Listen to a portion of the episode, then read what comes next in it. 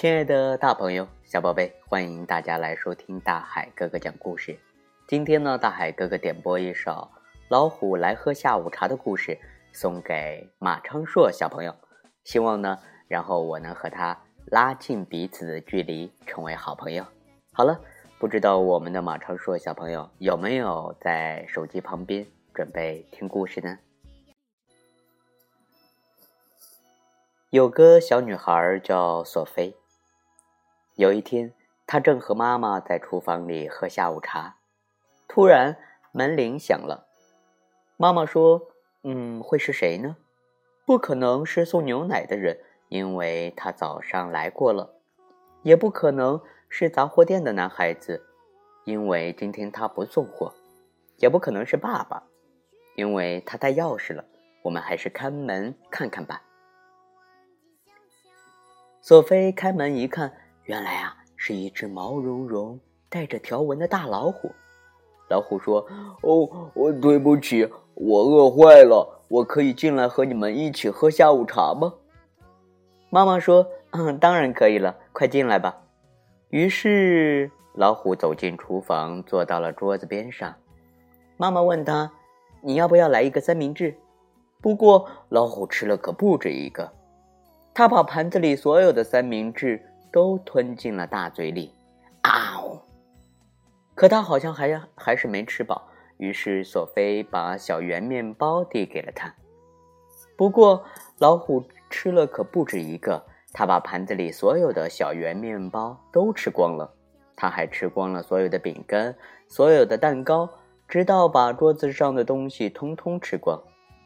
妈妈又问他：“你要不要喝点什么？”结果。老虎喝光了牛奶罐子里的牛奶，还喝光了壶子里的茶。接下来，他在厨房里转来转去，看看还能找到什么好吃的东西。他吃光了锅里正煮着的晚饭，吃光了冰箱里的食物，他还打开橱柜，吃光了所有瓶瓶罐罐的东西。他喝光了牛奶，喝光了橙汁，喝光了爸爸的啤酒。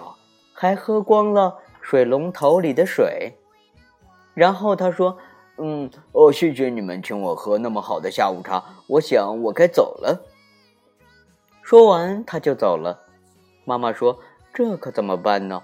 我已经没有东西给爸爸做晚饭了，都被老鼠给吃光了。”索菲也发现她不能洗澡了，因为老虎把水龙头里的水都喝光了。就在这时，爸爸回来了。索菲和妈妈告诉他，老虎来喝下午茶了，还告诉他，老虎吃光了所有的食物，喝光了所有的饮料。听完，爸爸说：“我知道该怎么办了，我有一个好主意，我们穿上外套，去餐厅吃晚饭吧。”他们出门的时候，天都黑了，所有的路灯都亮了，所有的车灯也都打开了。他们沿着马路朝餐厅走去。他们吃了一顿愉快的晚餐，有香肠、炸土豆条和冰激凌。第二天早上，索菲和妈妈去买东西，他们买了好多好吃的东西。他们还买了一大罐虎粮，以备老虎再来喝下午茶。可是啊，老虎再也没有来过。亲爱的大朋友、小宝贝们，这个故事呢，符合我们孩子们对于周围世界的感知和想象。老虎要吃人，那是大人的想法，在孩子那里啊，老虎就是一只大猫。